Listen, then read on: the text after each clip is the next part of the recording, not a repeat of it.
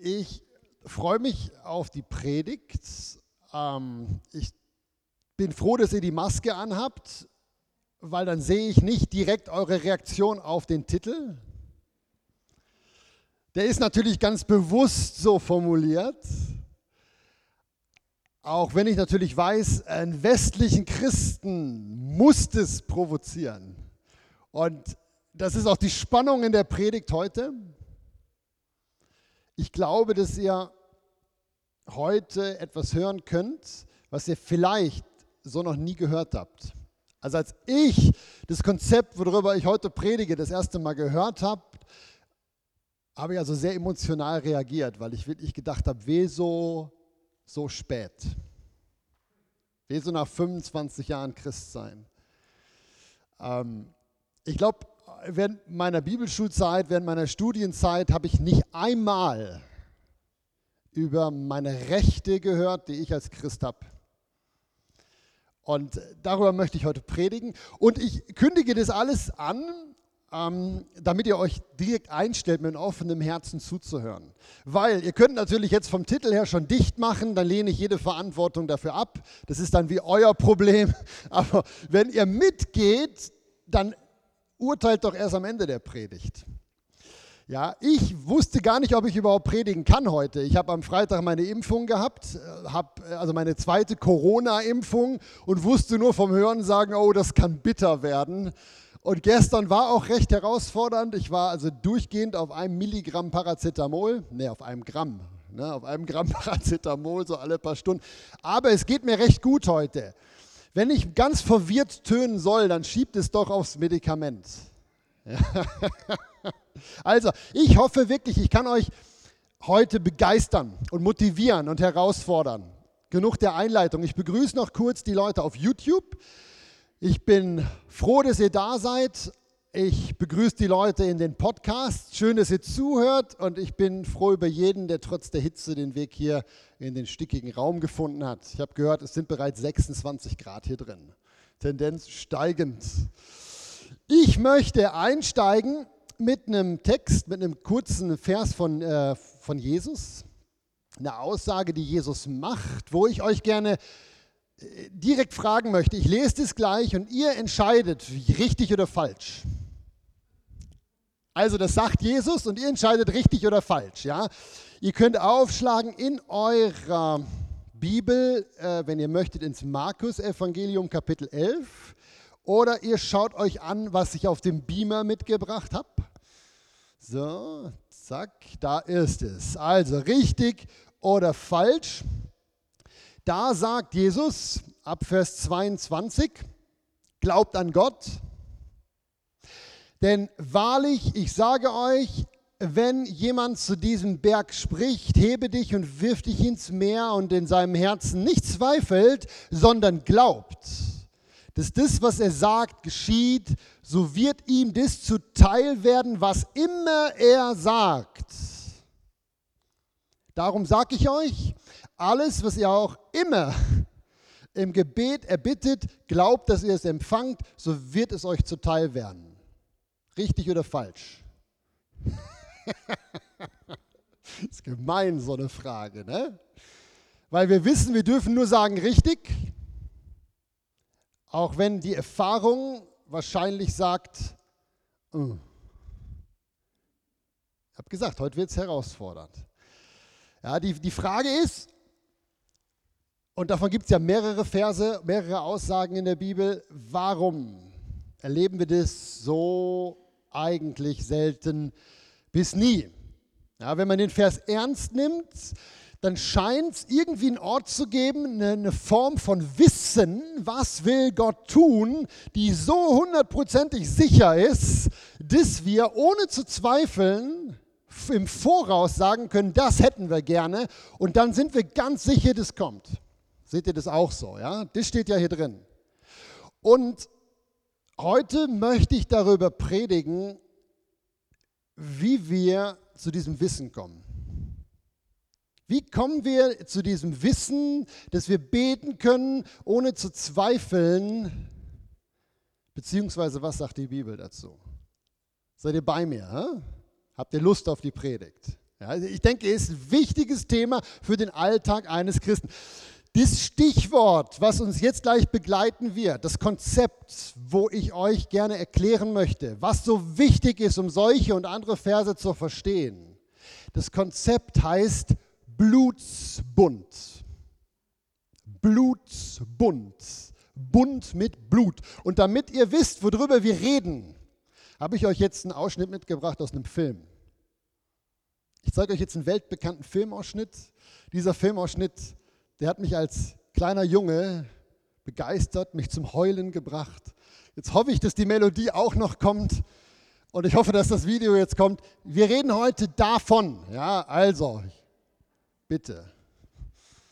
So, muss ich nochmal klicken? Was? Nochmal? Ja. Bitte lauter, lauter die Musik.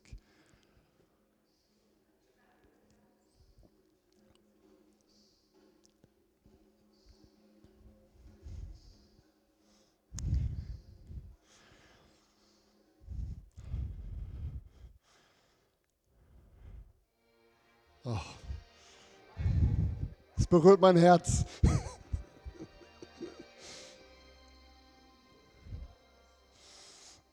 Oh. Die Melodie, die kennen wir, oder? Oder kennt die irgendjemand nicht? Winnetou und Old Shatterhand ist kein Witz. Ich habe früher in meinem Kinderzimmer habe ich Fotos von denen gehabt. Pierre Brice war mein Held. Ja, und Lex Barker als Old Shatterhand.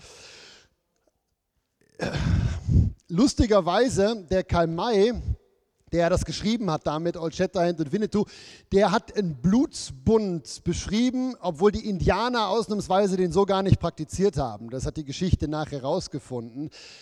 Aber dieses Konzept Blutsbund, diese Bünde zu schließen mit Blut, ist eigentlich fast sonst überall in der Antike und in gewissen Gesellschaften bis zum heutigen Tag total bekannt.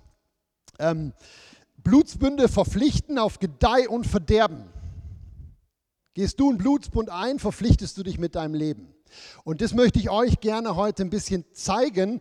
Und als ich recherchiert habe zu dem Thema Blutsbund, habe ich gedacht, ich finde sicher nur alte, verstaubte Geschichtsbücher. Von wegen. Ich habe nur einmal in meiner Suchmaschine das Wort eingegeben und bin auf die NZZ gestoßen.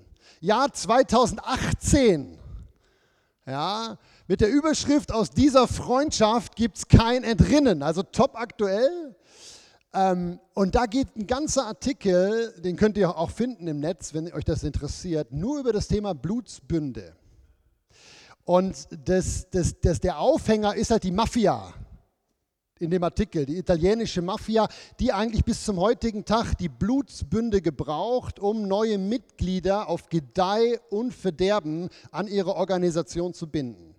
Und der Artikel ist mega spannend. Ich, die Predigt war am Anfang zweieinhalb Stunden lang, die ich euch heute halte. Und ich habe dann gekürzt, gekürzt. Darum sind die ganz coolen Zitate aus der NZZ rausgefallen. Aber googelt es mal und lest, wie so die Schwüre der Mafia in Sizilien zum Beispiel bis zum heutigen Tag laufen, wenn sich Menschen verpflichten, bei dieser Organisation mitzumachen. Ja. Ähm, einige ganz kurze Stichworte aus dem Artikel.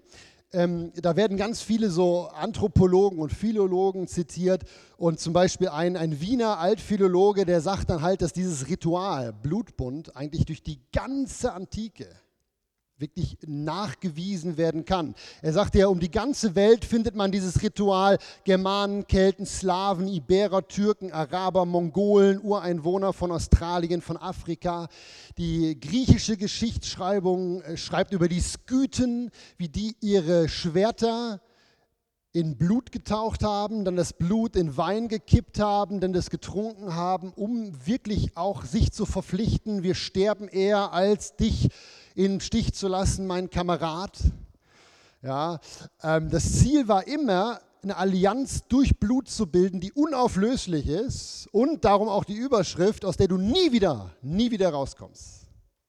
Ja, beide Parteien hatten Rechte und Pflichten und es war eine Bindung, die war, ja, die war unauflöslich.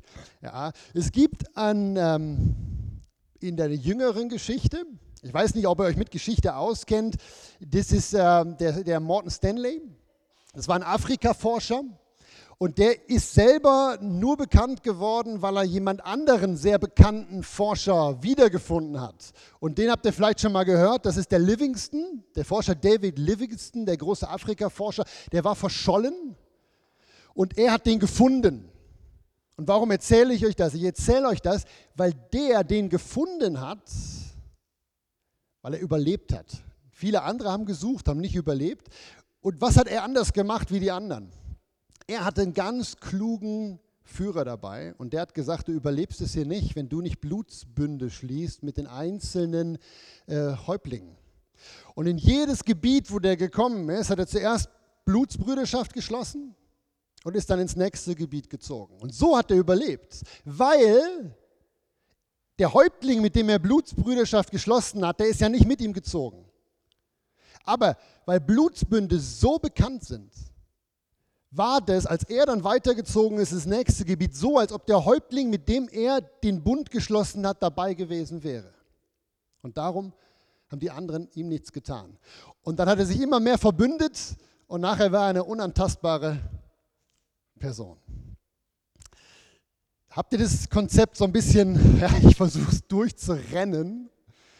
Warum ist das wichtig? Das ist wichtig, weil man die Bibel nicht verstehen kann ohne Blutsbünde. Gott hat über die Heilszeiten hinweg immer wieder Blutsbünde geschlossen. Der erste ist in 1. Mose 15. Das ist spannend zu lesen, das mache ich heute nicht. In der Urform der Predigt ich, wollte ich euch das alles vorlesen. Aber ihr müsst jetzt selber lesen, sonst wären wir zu lang. Das ist ganz spannend. Da hat Gott mit Abraham einen Blutsbund geschlossen. Und Gott macht das auf die typische orientalische Art. Viele Christen kennen das nicht, aber Gott sagt, hol mir vier, fünf Tiere. Und dann musste der Abraham die Tiere in der Mitte durchschneiden und ein Tierhälfte nach rechts, eine nach links legen und vom größten Tier zum kleinsten. Und dann floss das Blut in die Mitte. Und dann ist Gott durch diesen Kanal aus Blut gegangen und hat mit dem Abraham einen unauflöslichen Bund geschlossen. Sprechen wir heute noch vom Abrahamsbund. Lest es mal. Es mussten nicht Tiere sein, man konnte auch Mäntel zerteilen, man konnte Waffen austeilen, es gab unterschiedliche Formen, aber immer Blut. Der zweite große Blutbund, das war das mit dem Volk Israel, 2. Mose 12, wo Gott sagt, streicht Blut an eure Hauseingänge. Dieser Blutsbund mit Israel, der war ein bisschen äh, auseinandergerissen. Zuerst kam das Blut, später kamen dann die Bedingungen, die erfüllt werden mussten. Und weil, das wissen wir aus dem Neuen Testament, dieser zweite Blutsbund immer wieder gebrochen wurde von Seiten von Israel, mussten sie ständig neue Tiere opfern. Viele Christen fragen sich, wieso mussten die ständig opfern? Die mussten immer wieder diesen Blutsbund erneuern. Darum immer wieder die Tiere die getötet wurden. Und dann eben der neue Bund. Ja, ich lese euch den mal vor, der neue Bund, den Jesus mit uns schließt. Ähm, Lukas 22. Wenn man diese Terminologie Blutbund, ich habe es jetzt oft erwähnt, wenn man das wie im Kopf hat, ist so eine Stelle, Lukas 22, 20, tönt ganz anders. Da sagt Jesus, diese Kelch ist der neue Bund in meinem Blut das für euch vergossen werden wird. Das ist der letzte Blutbund, den Jesus geschlossen hat. Ihr müsst verstehen, ihr steht in einem Blutbund mit Jesus Christus. Das heißt, Jesus hat sich euch gegenüber auf Gedeih und Verderben verpflichtet. Du hast Rechte. Rechte auf ewiges Leben, aber noch auf viel mehr. Und genau das ist es, was wir im Westen häufig gar nicht so bewusst haben.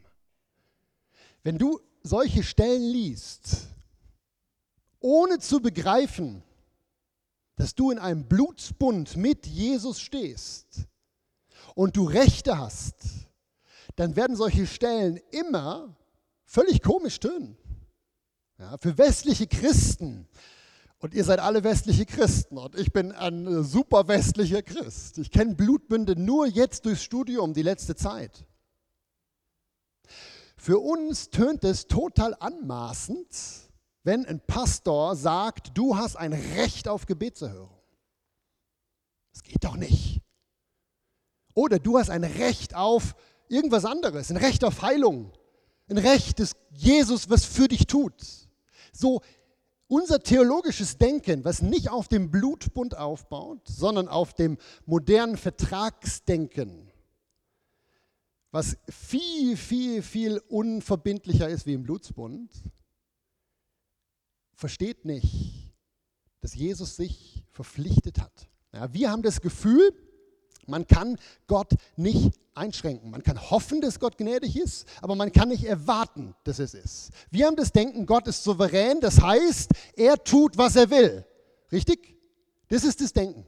Ja, ich kann hoffen, dass Gott meine Gebete erhört, aber so richtig einfordern, dass er es tun muss, das Denken würden wir uns nicht trauen. Ja, und ich zeige euch gleich noch ein Zitat, jetzt noch zwei, drei Sätze dazu. Unser Problem in der westlichen Theologie, und so bin ich ja erzogen worden, geprägt worden, ist, dass wir Souveränität falsch definieren. Wir sagen, Souveränität bedeutet, Gott ist nicht unbedingt berechenbar, er macht, was er will und wir können daran teilhaben, wenn wir Glück haben. Souveränität im Sinne des Blutbundes bedeutet, dass Gott sich freiwillig verpflichtet hat, dir gewisse Rechte zuzustehen, die du einfordern kannst. Ich hoffe, ihr seid bei mir, trotz der Hitze. Ich hoffe, ihr merkt, was dieses Revolutionäre ist in dieser Predigt. Für mich war es revolutionär. Ich zeige euch jetzt ein Zitat. Das habe ich rauskopiert aus einem der Texte, die ich gelesen habe. Ist ein bisschen länger, aber ich finde es nicht so schwierig zu verstehen. Ist genau das, was ich euch bisher versucht habe zu sagen. Da schreibt der Autor, unser Glaube, also unser Glaube in vielen westlichen evangelikalen Gemeinden, ist das unglückliche Opfer, ich mag noch die Formulierung, der westlichen Interpretation von dem, was ein Bund ist. Die westliche Interpretation besagt, dass der Blutsbund in der Bibel lediglich ein Übereinkommen ist, eine Art Vertrag. Souveränität wird definiert, indem sie erklärt, dass Gott tut, was immer er will und sich niemals in irgendeiner Art von Bund gebunden hat. Das Wort Gottes sagt uns aber, dass es einen Blutsbund gibt, den Gott gestartet und an den er sich selbst freiwillig gebunden hat. Es war seine eigene souveräne Entscheidung, uns diese Rechte zuzugestehen. Ja, und jetzt ist es eben, der Blutsbund garantiert bestimmte Rechte und Privilegien. Und aufgrund der Existenz von so einem Bund können wir Glauben haben, dass Gott bestimmte Dinge tut, weil er es geschworen hat mit seinem Blut, mit dem Blut seines Sohnes. Lange Rede, kurzer Sinn. Wenn ihr das glaubt, und das ist antik völlig klar, und die Bibel ist ein antikes Buch, wenn ihr das glaubt, dann könnt ihr 100% wissen, was Gott tun muss für euch. Ich bringe euch jetzt ein Beispiel, ein völlig lapidares. Ist so auch nie echt passiert. Stellt euch vor, ich gehe im Bellitz essen mit einem Kollegen. Wir haben einen guten Abend zusammen. Dann geht es ans Bezahlen. Wir holen unsere Geldbörsen raus und ich sage, ups, ich habe mein Portemonnaie vergessen. Kein Geld dabei. Oh Mann, was mache ich jetzt? Jetzt gucke ich meinen Kollegen scheuch an und sage, du, sorry, die Schamröte steigt mir ins Gesicht. Du, ich kann nicht bezahlen, das tut mir total leid, das ist mir voll peinlich. Könntest du mir Geld leihen, bitte? Und dann bin ich wie von der Gnade des anderen abhängig, je nachdem, wie gut dann der Kollege ist.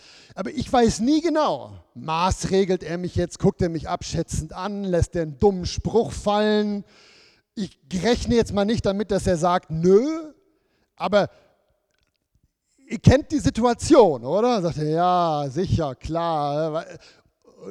Dann kommt dieses Gönnerhafte raus. Das ist Beispiel 1. Jetzt gleiche Situation. Ich gehe mit meinem Blutsbruder ins Bellets essen. Wir haben Blutsbruderschaft gemacht und wir beide wissen, was das bedeutet. Es geht ans Bezahlen, ich zücke mein Portemonnaie und merke, es ist gar nicht da. Ich sage, nachdem er bezahlt hat, du gib mir dein Portemonnaie. Und er sagt, sicher. Ich nehme das Geld raus, zahle aus seinem Geld, weil sein Geld mein Geld ist und er das weiß. Merkt ihr den Unterschied? Merkt ihr den Unterschied? Blutbund bedeutet zu wissen, dass mir alles gehört, was meinem Blutsbruder gehört. Umgekehrt weiß er natürlich auch, dass ihm alles gehört, was mir gehört. Ohne Diskussion. In dem Moment, wo Old Shatterhand und Winnetou in dem Video diesen gemacht haben, waren sie auf Gedeih und Verderben miteinander verbunden. Aus zwei Leben wurden ein Leben. Ich habe euch ein Zitat mitgebracht, auch aus dem Text, den ich gelesen habe. Ein Blutsbund ist die Vereinigung zweier Parteien zu einer neuen Person. In dieser Vereinigung werden alle Aktivposten, Verpflichtungen, Ressourcen, Gemeinschaftsgut der beiden Parteien. Es ist ein Austausch von Leben. Das ist Blutsbund. Und wisst ihr, viele Dinge, von denen das Neue Testament spricht, sind für uns nicht verständlich, weil wir das nie richtig verstanden haben. Wir haben nie verstanden, was eigentlich Jesus gemacht hat, als er uns in einem Blutsbund mit sich eingeladen hatte. Wir glauben nichts von Jesus verlangen zu können, aber das stimmt nicht. Jesus sagt, alles, was mein ist, ist dein. Und wenn ihr das gecheckt habt, dann lest ihr die Bibel garantiert, garantiert vollkommen anders. Jesus hat sich komplett uns gegenüber verpflichtet. Möchte euch das noch anhand von ein paar Bibelversen zeigen, die ihr nicht verstehen könnt, wenn ihr nicht das Blutbundskonzept habt. Ganz kurz will ich da durchgehen. Ich glaube, die Zeit ist eh noch gut. Lustig, die letzte Predigt, die ich gehalten habe hier beim Gemeindetag, das war da, wo ich in kurzen Hosen gesprochen habe. Da habe ich nachher von meiner Mama, die hört meine Predigten immer, die war gar nicht glücklich über die Predigt. Wisst ihr warum nicht? Nicht, weil ich so schräg ausgesehen habe, sondern weil ich so schnell gesprochen habe. Da habe ich gedacht, oh Mann, du warst gar nicht da, Kathi, oder warst du auch da? Du warst da im Gottesdienst, siehst du, sonst hättest du dich auch beschwert. Da habe ich gedacht, wenn meine eigene Mama schon sagt, ich spreche zu schnell, oh meine Güte, was muss das für euch gewesen sein? Das Problem war, ich durfte nur eine Viertelstunde. Ich, ich hoffe, heute spreche ich langsamer, weil ich einfach wieder viel Zeit habe. Aber ich bin auch gut in der Zeit. Wichtige Bibelstelle, die ihr nicht verstehen könnt ohne Blutsbundverständnis. Das ist jetzt die Stelle hier in Johannes 15. Nee, das ist sie nicht. Da müsste noch eine, dafür, genau, die ist es nämlich. Schaut mal hier. Da sagt Jesus, ihr seid meine Freunde, wenn ihr tut, was immer ich euch gebiete. Ich nenne euch nicht mehr Knechte, denn der Knecht weiß nicht, was sein Herr tut. Euch aber habe ich Freunde genannt, weil ich euch alles gesagt habe, was ich von meinem Vater gehört habe. Nicht ihr habt mich erwählt, ich habe euch erwählt und euch dazu bestimmt, dass ihr hingeht und Frucht bringt und eure Frucht bleibt, damit, wie geht's weiter? Der Vater euch gibt, was auch immer ihr ihn bitten werdet in meinem Namen. Diese Verse kann ich nicht verstehen, und darum verstehen wir die auch nicht, wenn wir nicht verstehen, dass wir in einem Blutbund mit Jesus stehen.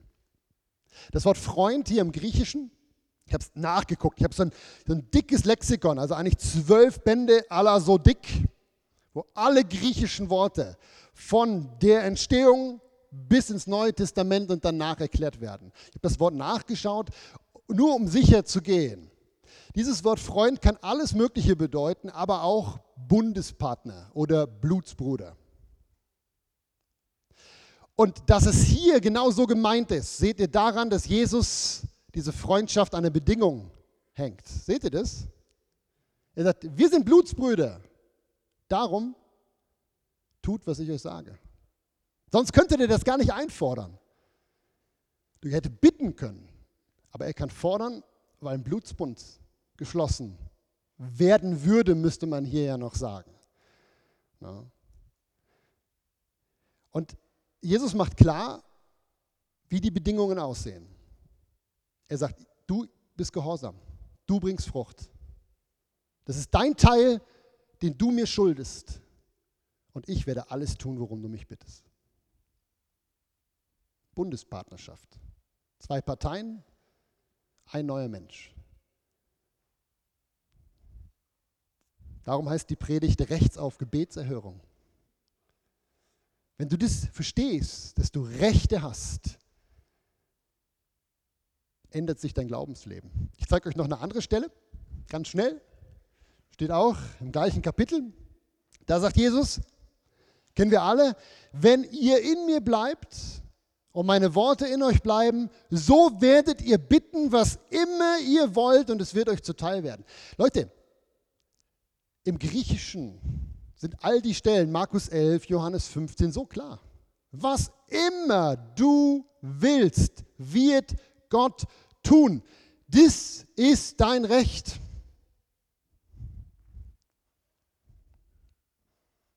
Wieso erleben wir das nicht? Ich glaube, ihr wisst ja schon, in welche Richtung das geht. Ne? Wieso erleben wir das denn nicht? Wieso erleben wir das nicht? Ähm, Im Sinne des Blutsbundes, wo ich jetzt probiert habe, die letzten paar Minuten euch in Mini-Zeit rüberzubringen. Im Sinne des Blutsbundes gibt es genau eine Antwort, warum ihr das nicht erlebt und warum ich das nicht erlebe. Und die Antwort wird hier angedeutet. Das ist ein Satz, den ich mal formuliert habe.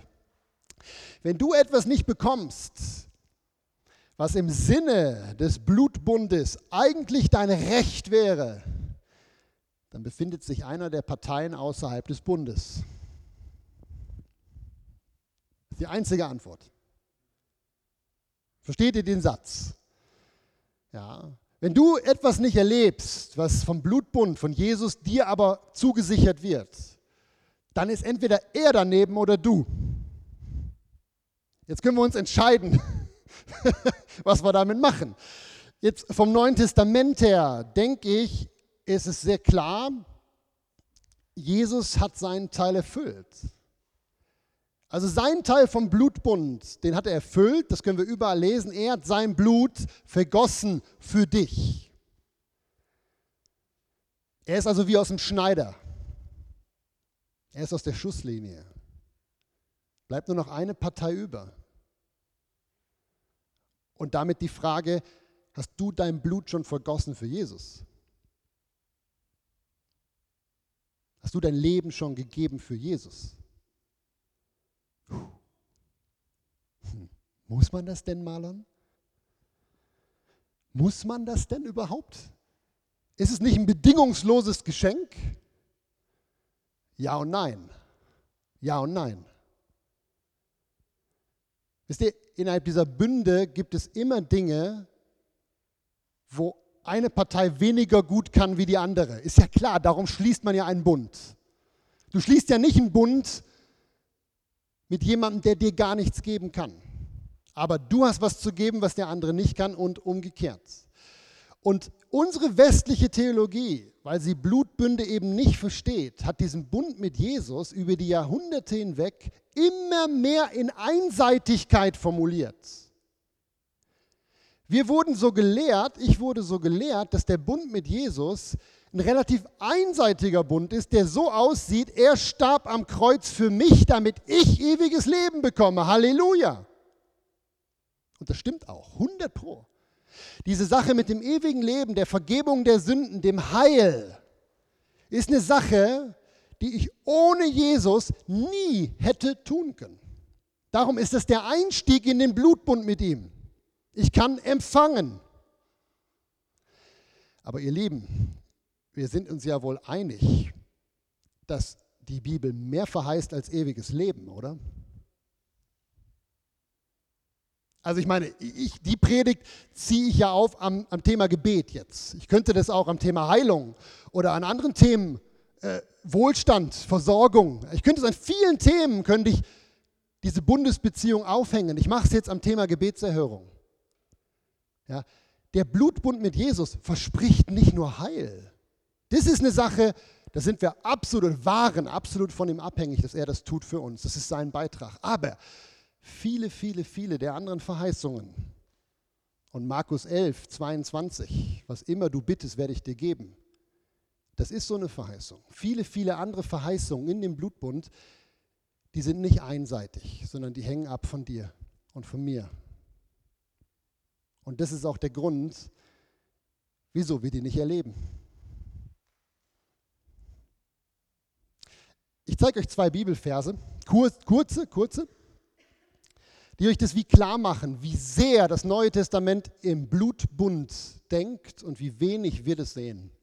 Die erste Stelle, die ich euch zeige, steht im Lukas-Evangelium. Kann man gar nicht anders verstehen als im Blutbund. Von daher ärgere ich mich immer, wenn ich auf so Sachen immer erst 20 Jahre später komme. Ja, das ist die Stelle hier. Ich zeige die euch am Beamer, lese sie aber gerne aus meiner Bibel.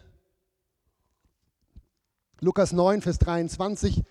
Da sagt Jesus das so klar und ich glaube, das ist für euch auch jetzt mit der Blutbund-Thematik, die ich euch versuche klarzumachen, viel logischer wird. Was sagt denn Jesus hier? Jesus sagt, wo steht es denn? Oh, 23. Er sprach, wenn jemand mir nachkommen will, so verleugne er sich selbst, nehme sein Kreuz auf sich und folge mir nach. Denn wer sein Leben retten will, der wird es verlieren. Wer aber sein Leben verliert um meinetwillen, der wird es retten. Was hilft es dem Menschen, wenn er die ganze Welt gewinnt, sich selbst verliert oder schädigt, könnte man auch sagen? Ja, wer sich meiner und meiner Worte schämt, dessen werde auch ich mich schämen. Das ist Bundesbeziehung. Ja? Seht ihr das? Eine andere bekannte Stelle, die habe ich letzte Mal schon vorgelesen im Galaterbrief. Kennt ihr auch. Da spricht der Paulus genau von diesem Konzept des Blutbundes. Ich habe euch die mitgebracht, wenn ihr aufschlagen wollt. Galater 2, Vers 20.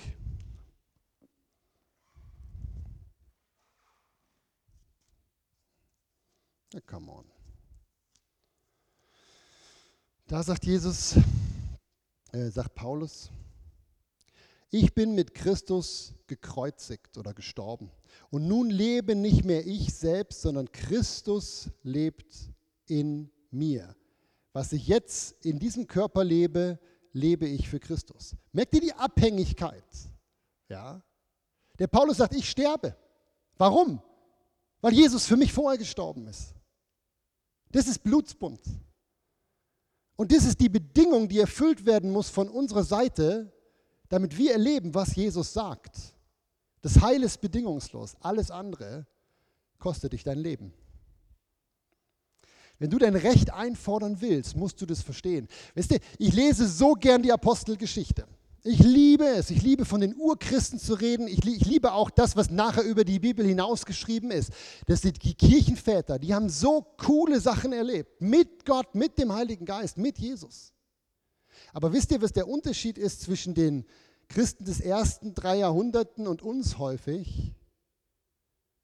Die waren bereit, bis aufs Blut zu gehen. Interessanterweise sagt der Schreiber vom Hebräerbrief im zwölften Kapitel, ihr habt noch nicht bis aufs Blut widerstanden. Ihr kennt die Stelle vielleicht.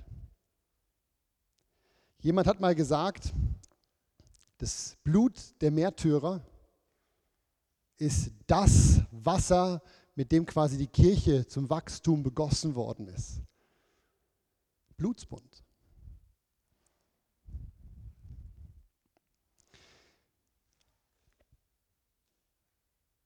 Ich habe euch ja dieses Zitat gezeigt von dem Handschuhmacher. Ein Blutbund ist die Verbindung zweier Parteien zu einer neuen Person.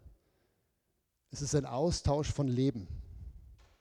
Was mir in der Beschäftigung mit den Bünden aufgefallen ist, ist, dass wir, wie sagt der Berner, ich kann das nicht richtig aussprechen, wir hätten gern das Füvi und das Weckli, so sagt er doch. Ne? Helft mir mal, Füvi und Weckli. Ja, für unsere deutschen Freunde, das Fünfer und das Brötchen. Na, das kommt wahrscheinlich aus der Zeit, Füvi ist doch fünf Rappen, oder? Und Weckli ist Brötchen, oder? Also, der Schweizer sagt, er möchte gern das Geld nicht bezahlen und trotzdem das Brötchen kriegen. Das heißt der Spruch eigentlich. Ja, wir möchten gern die Kraft des Heiligen Geistes haben in unserem Leben. Aber gleichzeitig möchten wir unser Leben komplett selbst bestimmen und sagen, wo es lang geht. Wir möchten gerne, dass Jesus uns Wachstum und Frucht schenkt. Aber wenn es darum geht, rauszugehen zu den Menschen, die Jesus noch nicht kennen und in irgendeiner Form sein Reich auch praktisch zu bauen, da tun wir uns Hände schwer. Und da kann man die Beispiele so weiterführen.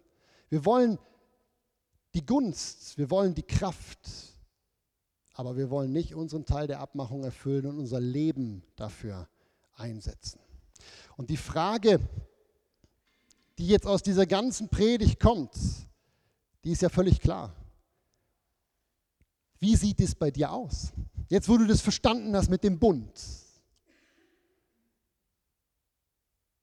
wärst du bereit, umzudenken und zu sagen, hey, vielleicht müsste ich wirklich ganz neu über die Bücher gehen und überlegen, gebe ich mein Leben wirklich für Jesus? Ich habe mir überlegt, was kann ich euch praktisch mitgeben? Ganz praktisch, so direkt, mit, dass ihr damit was anfangen könnt. Das Konzept ist ja sehr theoretisch bisher gewesen. Was ist praktisch? Ich habe drei Punkte für euch. Drei Punkte. Der erste Punkt, wo ich denke, wo wichtig ist, wenn man sagt, ich will mich auf den Weg machen in die Bundespartnerschaft mit Jesus, ist, dass wir verstehen, es bringt uns keine Nachteile, das zu tun. Ich glaube, der Teufel hat es geschafft, auch bei uns Christen, wie uns vorzugaukeln, das ist, wie alles kostet, Jesus nachzufolgen und dass das schlecht für uns ist, dass wir Nachteile davon haben. Ja, wir möchten gerne selbst bestimmen und wir möchten, dass Jesus das segnet, aber wir haben wie Angst davor, ihm alles zu überlassen. Das ist, es ist vielleicht völlig altmodisch, aber man hört es trotzdem immer wieder noch. Diese, diese Sorge von Jugendlichen, die sagen, ich kann Jesus nicht mein Leben geben, weil sonst schickt er mich nach Afrika als Missionar. Habt ihr bestimmt schon mal gehört, so, so eine Art. Ja. Diese Angst, die ist irgendwie bei uns drin. Und was wir wie verstehen müssen ist, wenn Gott sagt, gib mir all dein Geld, dann tut er das nicht, weil er will, dass du in Leid und Armut lebst, sondern weil er dir mehr geben möchte und weil er sehen möchte, ob du bereit bist, ihm zu vertrauen. Sprich, erster Punkt. Das, was ich heute gepredigt habe, in den Bund mit Jesus einzusteigen, dein Blut zu geben für den Herrn, mit allen Konsequenzen, bringt dir keine Nachteile. Und das ist der erste Schritt, wo ich denke, wo wir uns mit beschäftigen müssen. Stimmt es auch so? Können wir das glauben? Da gilt es, Lebensbiografien zu lesen. Da gilt es, mit Leuten unterwegs zu sein, die den Schritt schon gemacht haben zu prüfen. Jesus selber sagt, überschlag die Kosten, bevor du so einen Schritt machst. Das ist das Erste. Das Zweite, was ich sehr wichtig finde und wo wir in unseren Gemeinden wenig von reden, ist, dass wir uns darüber überlegen müssen, was heißt es denn konkret, die Bedingungen zu erfüllen, die ich erfüllen muss. Wir reden so viel von Gnade und was wir haben in Christus. Aber was sind denn die Bedingungen? Was heißt denn konkret für mich mein Leben geben für Jesus? Und das ist ein gefährlicher Bereich, weil zu viele Pfarrer, zu viele Kirchen, zu viele Bünde werden hier ganz konkret und schreiben ihren Gemeindegliedern vor, was sie tun und lassen müssen. Das geht nicht, weil das ist eine total individuelle Sache, die du mit dem Heiligen Geist klären musst. Was für dich konkret bedeutet, dein Leben zu geben für Jesus, kann ich dir nicht sagen. Verstehst du? Das hängt ab von deiner Persönlichkeit, das hängt ab von deiner Berufung, das hängt von etlichen anderen Faktoren ab, die ganz individuell für dich gelten. Deine Berufung ist nicht meine Berufung und darum sieht für mich mein Leben geben für Jesus anders aus als für dich. Aber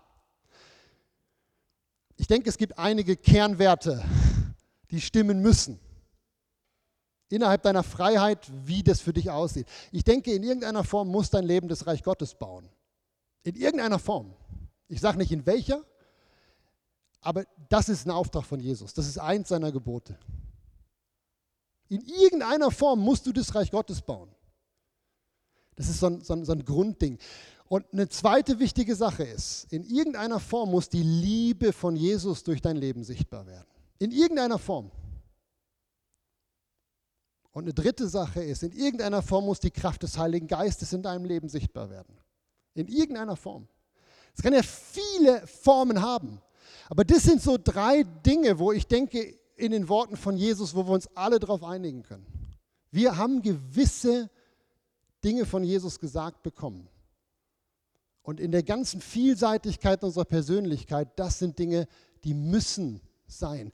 Und ich denke, wir sollten wirklich aufpassen, uns nicht selbst zu belügen da, sondern wirklich zu sagen, ist es so? Weil wenn das nicht so ist, wenn ich das Reich Gottes effektiv nicht baue, wenn die Liebe nicht durch mich fließt, wenn ich nicht die Kraft aus mir rausfließen spüre vom Heiligen Geist, die Dinge, die, die gesagt sind, dann darf ich mich auf die Suche machen. Dann habe ich nämlich die Erklärung, warum ich all die anderen Sachen nicht erlebe, die Jesus sagt.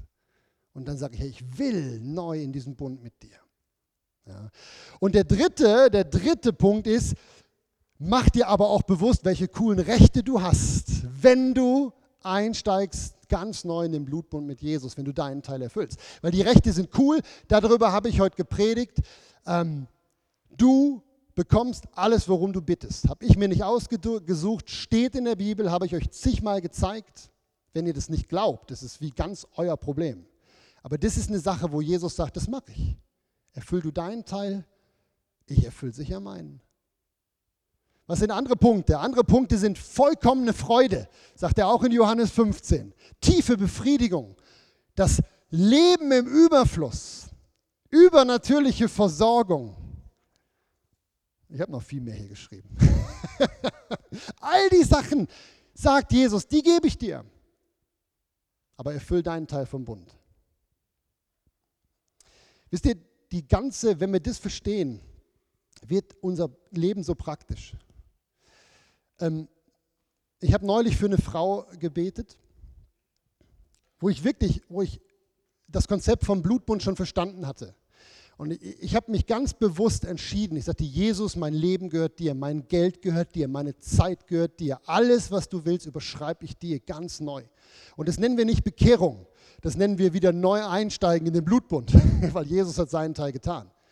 So, und ich bin mit dieser Haltung zum Gebet gegangen, habe der Frau die Hände aufgelegt, habe wirklich im, im Namen von Jesus gebetet, dass sie gesund wird und sie ist nicht gesund geworden. Und ich war hässlich. Und ich habe gesagt, Jesus, das geht nicht. Das geht nicht. Da steht's, Jesaja 53 und etliche andere Stellen. Ich habe meinen Teil erfüllt, jetzt erfüll du deinen. Kann man so mit Jesus reden? Ja. Man kann. Wenn man das mit dem Blutbund verstanden hat, kann man. Und das Beste ist, Jesus sagt selber. Ich lese euch kurz die letzte Bibelvers vor, den letzten Bibelvers. Matthäus 7, habe ich euch schon in der Bergpredigt.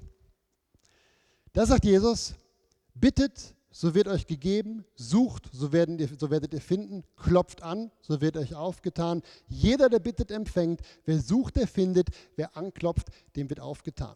Wenn ihr euch an die Predigt erinnert, ich will das nur nicht jetzt nochmal neu auslesen, diese Worte im Griechischen, die sind nicht harmlos. Man könnte die grob übersetzen mit die Türe eintreten. Einfordern, nachhaken, ich habe euch das alles vorgelesen in der Predigt. Diese Stelle kann ich nicht verstehen außerhalb vom Konzept vom Blutbund. Ich kann euch nicht genau erklären, wieso Jesus möchte, dass wir im Mengisch manchmal die Türe einrennen und einfordern, was er uns versprochen hat. Ich kann es euch nicht sagen. Warum? Ich würde es mir einfacher wünschen. Fakt ist, es steht hier. Wenn ihr es nachlesen wollt, Matthäus 7 ab Vers 7. Ich habe gesagt, Jesus, das geht nicht. Ich erwarte von dir diese Heilung weil du mir das versprochen hast. Du hast mein Leben, halte dich an deinen Teil der Abmachung. Ich möchte euch noch kurz was mitgeben. Selbst der Christ, der all das, was ich heute gesagt habe, nicht so glaubt, wie ich es gesagt habe. Wenn ihr jetzt hier sitzt und sagt, das ist völlig übertrieben, was der Maler hier sagt, das glaube ich nicht. Ich möchte dir kurz in Erinnerung rufen, wenn es ums Heil geht, ums ewige Leben, macht ihr das alle genauso in Bezug aufs ewige Leben seid ihr alle der Meinung, dass wenn eure Tochter, euer Sohn, euer Nachbar, euer Arbeitskollege mit euch die Hände faltet und sagt, Jesus, ich glaube daran, dass du am Kreuz für mich gestorben bist, wenn er das betet und ihr wieder die Augen aufmacht, dann guckt ihr ihm in die Augen und sagt, jetzt hast du ewiges Leben. Warum? Weil Jesus es in der Bibel gesagt hat. Merkt ihr, wie inkonsequent wir sind?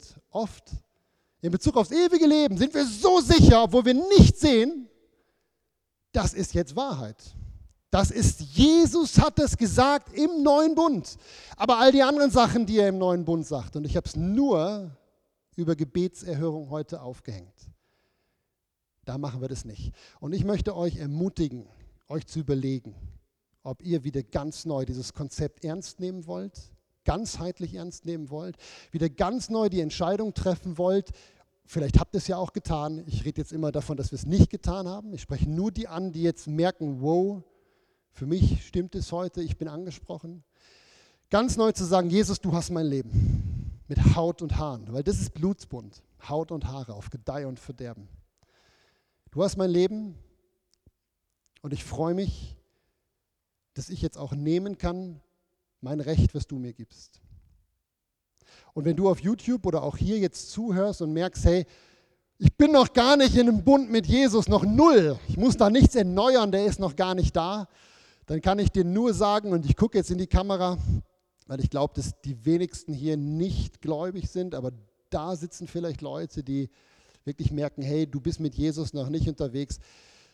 Lieber Freund, liebe Freundin, das ist so leicht. Der erste Teil in den Bund mit Jesus zu kommen, ist einfach nur Danke sagen. Jesus hat sein Blut vergossen, dass du vom Reich der Finsternis in Reich, ins Reich des Lichts kommst. Und damit startet alles. Damit wirst du ein Kind Gottes, damit bekommst du den Heiligen Geist. Und dann kommst du in die Position, wo du dich entscheiden kannst, ob du mehr willst. Und über dieses Mehr habe ich heute gesprochen. Über dieses Mehr, ob auch du bereit bist, dein Blut zu geben, dein Leben zu geben für Jesus. All die Verheißungen hängen genau da dran. Und ich wünsche uns, dass wir das erleben.